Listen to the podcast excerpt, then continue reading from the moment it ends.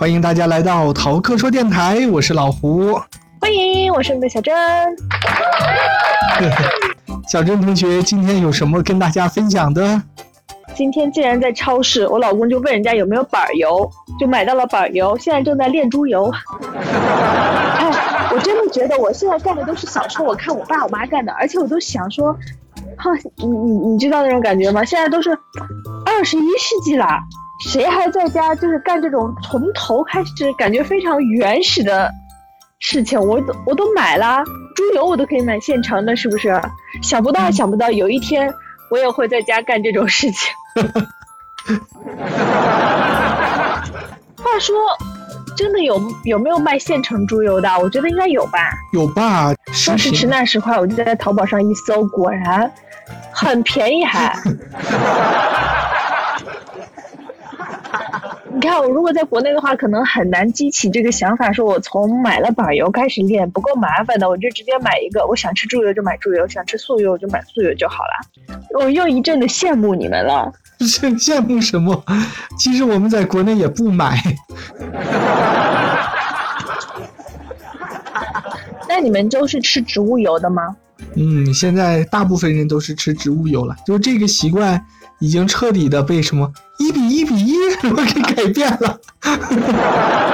嗯，对，现在又科学又反转了。之前不就我听我妈他们说，我们家为什么后来先是改成掺和着吃，就是掺点猪油，掺点素油，后来就改成纯吃素油了。就是他说啊，吃那个猪油，说人家说容易胆固醇高，容易得高血压、高血脂啥啥的，所以我们就不吃了。现在科学又证明了，还是猪油好，又证明了，就隔几年就会反转一下。太多反转的科学了，我觉得这个我们都可以拉一期节目来出来说，你你之前知道的是 A，后来变成它的反面，然后又过了五年十年，科学又证明了还是 A 对。我最近还听到过一个，就是专门讲脂肪和糖的，到底谁更健康一些？结果他最后的结论就是，单独吃糖也没事儿，因为你吃一点就腻了，齁了。单独吃猪油也没事儿，你你总不能就就在那吃很多吧？拿一勺猪油，拿勺买着吃，听着我觉得疯了呀！但是呢，一旦把这个猪油和糖混在一起，然后就会刺激大脑产生一种愉悦的细胞，这样的话人就吃不腻，而且吃的时候会产生一种满足感，就越吃越多。所以这就是现在世界上的大的食品工业的厂家在做的事情，他们就是正在把糖和狂加糖吗？不是，对，把糖把糖和脂肪混在一起，让你吃的时候产生愉快感。如这个炸薯片儿，就是又有糖又有脂肪，就各种各样这样的东西，就让人吃很多薯条什么。哦，我还有，对对对，我还有看过说那个炸薯片的那个脆度，嗯，脆的那个声音。都是经过了无数的研究和测试，就是嘎嘣脆的那个声音，它是会刺激大脑的。有一个值，那个点是最让你大脑兴奋的，是吧？他们就是薯片就会弄到那个脆度。嗯，他研究的那种大企业可能是研究过，但是 到了中国来，我们的中小企业模仿的时候，估计就是直接直接用了，就不用研究了。那是那是。脂肪和糖是一个，另外脂肪和盐混在一起，那真的是我每次其实炸完猪油留下的那个猪油猪油渣，嗯，我不知道我不知道别人会怎样处理啊，嗯，我通常尤其是以前我拿五花肉炸完的那个猪油渣，其实比拿板油炸出来这个猪油渣好多了，当然那个五花肉的猪油渣，对五花肉也比这个板油贵多了。你想，我五花肉大概是十七、十八左右一公斤，板油只要六块钱一公斤。哦，那你跟国内是相反的，国内板油是比五花肉还要贵的。啊啊，毕竟外国人不会吃猪油。对，然后每次剩下的那个猪油渣拿出来以后，就稍微撒一点盐，可以当零食吃嘛。嗯。我每次一咬那个，我就吃的停不下来，我脑中就总会想起陈小青说的话，就类似于说这种这就真的是人类原始的本能，对脂肪和盐的热爱，就是一咬它那个还剩余的脂肪在你嘴里就崩开了，但是你就觉得你每吃一口都觉得好罪恶，但同时又觉得好好吃，好香。看来科学家又得增加一个话题了。你光研究脂肪和糖有什么用？你也研究研究脂肪和盐呀，肯定能起到相同的作用。一波来，第一波的油渣已经被我老公吃完了，坐在那儿。油渣谁不喜欢吃呢？蛮好吃的。我记得我们小时候电视上放那种科教片，宣传大家讲卫生，举的例子就是用油渣哎。像我们现在肯定说，掉在地上的饼干、巧克力不要再拿起来吃。然后我们过去小时候，他就会说，掉在地上的油渣不要直接拿起来吃，这个是不卫生的。真的是真事儿。什么？就说明我们小时候在副产品、农副产品还不是很充分，大家可能最喜欢吃的零食也就这几样，然后其中很重要的一样就是这个油渣。真的，我觉得这个肯定是写在人类基因里面的，人类对于油脂和盐分的热爱。嗯，盐好像是后来发现的，不是也有人说吗？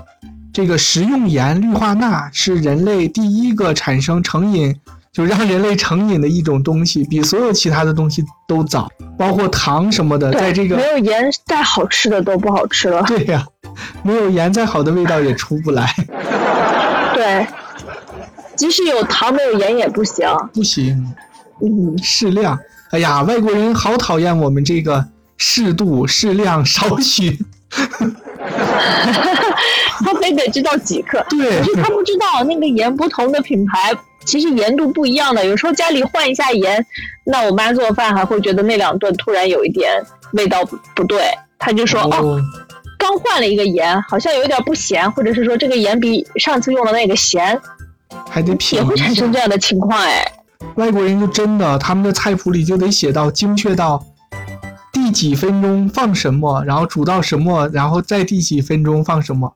可能他连盐的这个品牌都得精确进去。我觉得外国那个饭哦，你即使按他那个克数放盐，他永远不会过咸，他都是放了不太多。他们吃饭的时候。会有人在自己往上拧盐，我们不会说吃饭的时候放生盐。他们，你去任何餐厅，不管再再破的，就是在那种路边摊的餐厅，只要是呃欧式餐厅，他桌上绝就跟咱们桌上放酱油醋一样嘛，他桌上绝对会放一个胡椒和一个盐。对呀，所以他都会自己再加一道。那做饭的时候，你就不需要说做的那个味道刚刚好，反正也众口难调嘛，我就按最低限做。嗯，不会有人就不太吃盐的那个人觉得一点都没味儿。那你吃盐很多的人自己再加呗。这是一个好办法，真的让你自己去加就行。但是我们的就很难这样子做，而且我感觉外面我不知道你要吃西餐这样往上撒一点盐，我就觉得好像能吃。我自己也有时候煎牛排、煎羊排、烤一些什么东西，自己也可以再撒一点盐。但是如果中国菜，都已经盛出来了，你再撒盐，我总觉得有的时候会化不了。对，我也觉得，就是吃一口咸，吃一口不咸。啊，我小时候真的一点生盐都吃不了，现在才。对，我也觉得那个怎么是生盐能吃呢？化不了，你必须要稍微用热把它融化进那里头才行。真的。所以我觉得还是这种烹饪方法的不同和习惯的不同。这个短视频平台上不是现在也有一个网红蛮火的。叫张彩玲，嗯，她就是一个生活在伦敦的一个，应该说东北大姐姐吧。你你怎么这么爱，这么这么爱看东北人的视频？说话老有意思。然后她就嫁了一个伦敦人嘛，她说她的老公是，嗯，大胖媳妇儿，就给大家介绍他们家的，就是南方那边。各种食谱，最近的几期主题都是在吐槽他们的食谱，真的是精确到，而且不外传哦，就写在一张皱皱巴巴的纸上，每次做都偷偷偷偷的取出来，他也不知道抄一下，就还是那张皱皱巴巴的纸，说已经传了几十年、上百年了。结果他有一次就发现，嗯，也是有一个长辈吧，说他做的就比别人做的都好吃，然后别人问他就不说，然后突然有一天就偷偷把他拉在一边，说我这个秘密只能告诉你，因为我看你和我儿子也是真心的，就希望你把这个神秘的配方 流传下去。结果就偷偷的把这个橱柜打开，给他看了一眼这个神秘的配方。你猜与众不同的地方是什么？什么？原来是他加了一点味精。是不是特失望？白眼已经翻到，白眼已经翻到天上去了。因为外国人不太吃味精，所以他就觉得，哇，这个味道好奇妙。然后张彩玲也是翻白眼呀，就跟他说。这个就是味精，直接说的这个味精的英文名，然后她婆婆就不承认，说这不是味精，这是什么什么什么，就说的那个品牌名。奇怪，有什么奇怪的神秘物质？对，是奇怪的神秘物质。外国人对味精有偏见了。天哪，我们也有啊，不止外国人，所以后来就出了鸡精，鸡精不就是变变形版的味精？对呀，就明明就是味精。好吧，我们今天这个闲聊够不够闲？盐和脂肪一直还有知识点呢，大家还知道味精是怎么来的呢？行，那要不就进入我们今天的主题吧。那我们今天的主题是什么呢？我们今天的主题就是就是从我们直播到现在，两位主播从对方身上学到了什么？就是一一期互相吹，感觉应该很像一个 互相吹捧的节目。我只是我觉得这个主题特别像是说，我们现在应该有一个至少是到一个整数吧。我是迷信这种 整数的时候来一个特别节目。行，那我们谁先说呢？一人一个。好，那嗯，你先说。行，那我先说啊。那我首先要说的肯定就是跟我们所有的听众朋友跟大家。就一样的，就从小珍同学这里能知道很多很多关于新西兰的各种知识，从在新西兰怎么买菜、怎么种菜，到新西兰的衣食住行，我还我们还专门做过这个节目，以至于新西兰的大事小情，好像我现在了解新西兰比了解呼和浩特还要多。可能菜价什么都知道了，是不是？现在连猪油多少钱都知道了，而且就以至于我现在有一种条件反射。我上次去超市就随便逛，突然一抬头就看见了“新西兰”三个字，然后原来是新西新西兰超南瓜。如果是平时之前没做节目的时候，肯定扫一眼就过去了呀。但是那天我就掏出了手机，我还拍了照，还发在我们的群里跟大家说：“你看新西兰大南瓜。”然后我们群友还在争论说这个到底好不好吃，然后有人说它很好吃，有人说看的就不好吃。最后我们还说让小珍来给我们大家评评理。就。演员，结果我好像没有特别的见到那个南瓜过哎，你就变成了一个我们大家一个新西兰通啊，我们所有关于新西兰的话题都肯定要问你，都要找你。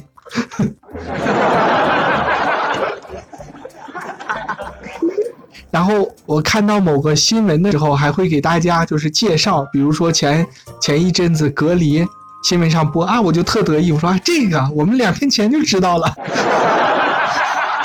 对，有的时候都给大家在直播呢，有新闻都会给你们讲，所以也很容易被封就是了。经常播着播着，小珍就被踢出去十分钟。行吧，这就是我第一个收获。好，我在这一百天多一百多天的收获还小四个月了嘛，这都，我开始会看一些国内的综艺节目了，看了也觉得蛮好的。以前我我倒不是说多么的说啊多么的那个看不上国内的，我只是我是一个不喜欢尝试新东西的人，我都不太会去看那些东西，啊，我就喜欢看我看我的，我看啊，之前看过那几个电视，我就会翻来覆去的看。它完结了，那反正很长嘛，从第一季看到第十二季也能看好长时间。看完一遍第一季也差不忘的差不多了吧，还可以又回去看。但是现在呢，就会看很多新的不一样的东西，看了以后也觉得挺好的。最重要的感觉是说，我感觉我能跟上时代了。看这些新东西有一个好处，当然你会碰到雷，有一些说啊，看了看了以后确实不太好看，但是你就会跟得上时代啦。大家在说什么？以前我跟这个时代的方式就是看公众号写的那些文章。但是公众号的文章呢，它有的时候是他们自己的观点，我因为没有看过原节目，所以会被他们带走。有一些文章呢，你还要分辨，有一些文章它确实是，嗯，他自己的想法。但是好多文章你看了好几个号，突然发的都是差不多的，差不多的口吻，就差不多的口径，那有可能他们就是合作的买的。人现在买也不是说出通稿了，现在买就是。都是自己写的，写的跟真的似的。那样的话会赢。其实是当你自己真的去看的话，你会和他有不一样的想法，不一样的感受。至少现在我会自己有自己的一些其他的感受。比如说我们在看姐姐的时候，每一期我都会有和他们不一样的感受。我在看到那些文章里写姐姐怎样，姐姐怎样，有的夸，有的骂，有的说这个表演好，有的说那个表演不好，我就自己知道啊。你干嘛说人家不好？对啊。云吃瓜就不如自己亲自去吃一下。但是非常奇怪的一点，虽然小珍同学这样说了，可是《乘风破浪的姐姐》是你推荐我看的。我当时是怎么说的？打个比方吧。那那脱口秀德云社是不是你推荐我看的？这个倒是，这个是。嗯。你看，百里守约，他也从小珍同学身上学到了东西。他说：“我学到了考车的时候考驾照，你不知道路线也可以得到驾照。”这个说的好啊！我坚定大家的信心。你不知道路线，你去考，只要你做的很好，你照样可以得到驾照。就说明我们的节目，我们的铁核桃粉还是用心在听的。是的，居然还能记得住，居然还能用得上，就我还能反馈回来，挺好，挺好。对，那我第二个从小珍身上学到的东西呢，就是丰富，极大的丰富了我的烤箱食谱。哇，我从你这琳琅满目的，知道了好多可以用烤箱或者是其他烹饪方式来做的这个食物呀。所以说，我们节目就是一个美食节目啊！你看，我们是傻瓜版美食。对，我们学会了。离真正的美食节目还有点距离。我们就是很贴近大家的生活美食节目。你看，我们学会了用烤箱做小糖饼，就很好吃的小糖饼。我们还会学会了用烤箱做蛋挞。所以就能学到很多之前不知道的食谱，以至于我现在真的，我说是不是是时候我也要添一台，我也可以做蛋挞。某天我们直播的时候，可能我就在说了，哎，小珍同学，你知道我在干什么吗？我在等着这个蛋挞叮的一声。哇，哎，我觉得这可以有，可以有吧？我之前还给小珍教过这个蛋挞的皮，她说她都是切成方块，然后卷起来。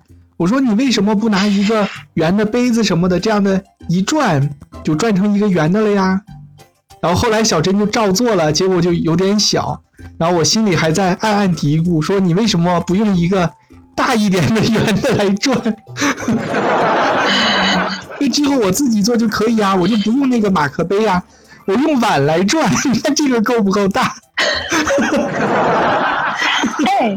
你自己你自己可以直接在国内买那个蛋挞皮儿，好不好？人家都是弄好形状的。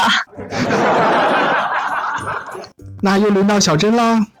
哇，好，那第二点啊，我要说的第二点，加加林带给我的改变就是，你在这么多期节目中，嗯，改变了一些吧，改变了一些我对游戏的看法。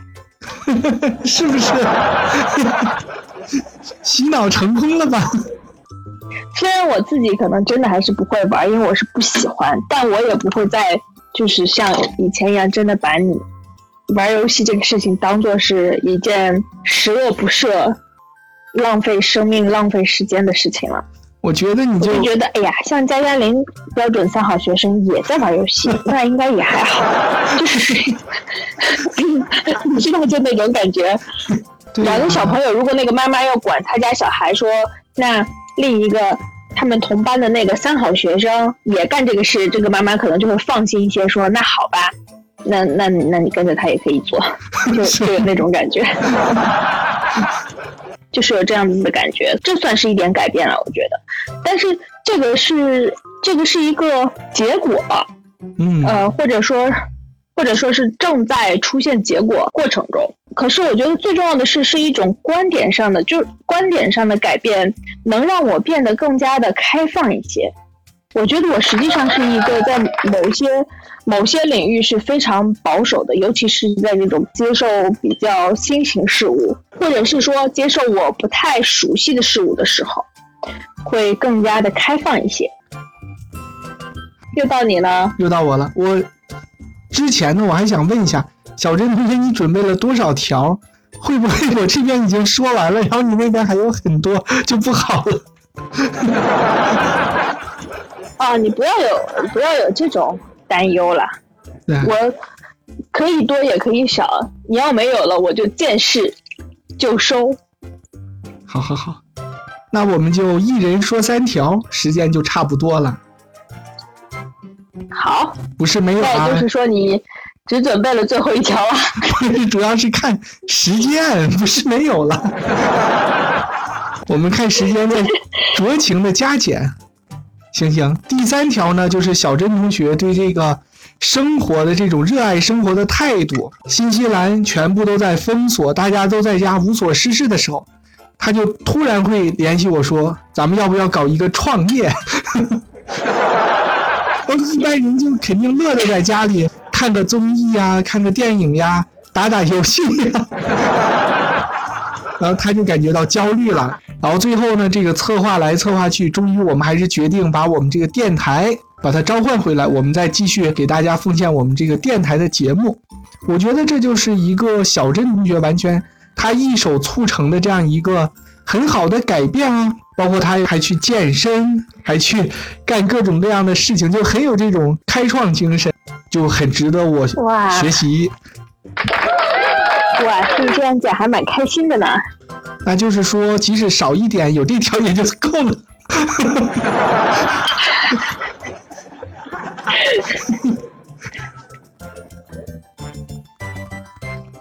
我其实还有十几条呢。十几条 没有，就是为了让你觉得觉得哎呀内疚，准备少了。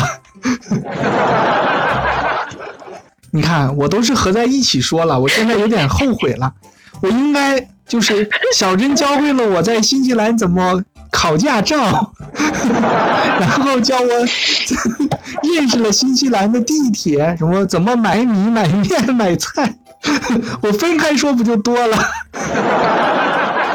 我为什么要把它合在一起说？真是的！你这，哎，你看你以前都是在线欺骗听众，你现在就是在线欺骗搭档。好好好，我也最后一条了。行行，我也最后一条了。最后一条也很重要。嗯，就是，嗯，你会让我认识到自己的问题。有一些问题是我自己是不会意识到的。而且有有一些时候，别人可能也没有意识到，就是不同人能够有不同的看法，是个什么问题呢？你可能你可能应该也能猜得到，因为我经常会犯这个毛病，就是 刨根问底的毛病，打破砂锅问到底。原来是这个。对吧？我昨天又犯了这个毛病，我就昨天揪着你一直问。你当时心里有没有翻白眼？又犯病了？没有。但是这个就是你探索精神里的一个部分嘛，跟我说的这个优点是不是相辅相成的？一方面你就努力的拓宽自己的这个生活的边界，去做很多新的尝试；所以你肯定在这个思想上就很有好奇心呀，所以就难免会多问一些，这也是情有可原的。但是，那问不到结果该怎么办？就不问了呀，怎么办？问不到结果，我跟你说超难受的。那就只好去看一些八卦的公众号。那其实我这边就还可以说，你给我推荐了《乘风破浪的姐姐》，就帮助我勇于拓宽自己的这个怎么讲安全区。因为我是之前不追各种团的，什么男团、女团、少年团，我我完全都不追。但是就小珍同学就鼓励了我说：“那你就就去看，我们要做这个节目。”结果一看发现，就像你说的，我们就知道了这个时代在往哪一个方向走，然后也体会到了他这个节目真的有他自己的这样一个魅力在，姐姐们的人格魅力也给我很多鼓舞，我就觉得特别好。我又有一种 想要在线吐槽、在线吐槽的冲动。吐槽吐槽，请请吐。你看，嗯，实际上这一点你们没夸对。没夸对啊！不是我跟你一直说，对，不是我跟你一直说，你看的，最后让你做出决定性的决策，说好吧，那我就去看吧。是当时我们直播间里应该是 Zoe 也说这个好好看，他们也在看什么什么的，你才决定要看的。你说那好吧，那我就去看吧。哦，是这样啊，那这一条原来是对，你是一如既往的，我说什么你都不听，然后呃，听友一说，你说那好吧，那我就去看看。原来这个是我们节目带给我们的改变呀！所以小郑同学刚才说的好多，其实也不仅是我了，就是真的是我们节目在做这个节目过程之中，给我们两个人带来的一个进步以及这个启发。嗯，这个是我们还是非常乐于对乐于接受我们所有听友的意见的。很乐于吗？会有一点心虚，因为你经常会那个。其实也没有。乐于接收我们直播间听友的意见。对对对，给我们俩鼓掌。啊，小珍同学，你还有什么要升华的吗？我觉得，嗯，这其实就是。我们为什么需要经常和不同的人去交往的原因？你能从不同的人身上吸取到不同的一些嗯特点，好的、坏的，吸取到坏的，就是你看到他的坏处，你就不要学习嘛；看到他的缺点，不要学习，学习他的优点，并且不同的人会有不同的视角，会给你不同的启发。嗯嗯。慢慢的，这样保持一个比较开放的心态，人才不会变得老。我们也乘风破浪，不惧年龄，不惧挑战，反逆龄。是不对，怎么顺口就说出来了？收钱了吗？就给人念出来了？没有啊，怎么顺口就读出来了？给樊密林的厂商联系一下，下来之后。还真的是，你看做这个节目，让我们都收获了很多。哎，我觉得我们这个可以做成一个常规节目，我们会经常隔一阶段就来总结一下，从我们做节目的过程之中又学到了什么新的收获，我觉得会很好。嗯，你觉得呢？但也不要太长了，太长了，我觉得可能还就是。间距太近，太近的话就觉得还没有学到东西呢。你说你那边还有十几条呢，终于把实话说出来了。所以你也准备了三条，是不是？就一百多，一百多嘛。好。对我主要是怕听友听腻了。嗯，你看，这就是我们的区别了。我就不怕，我想说什么就说什么。随着我们收听率越来越高，我心里会有包袱，这一点我要跟你学习。你总会就说没关系，你就说也不要听太多他们的意见，还是要在听取和有自己的想法之间有一个平衡，是吧？但是我当时原话是这么说的吗？你是不是做了美化？原话就不要讲了，好吧。那 我们今天的节目就到这儿啦。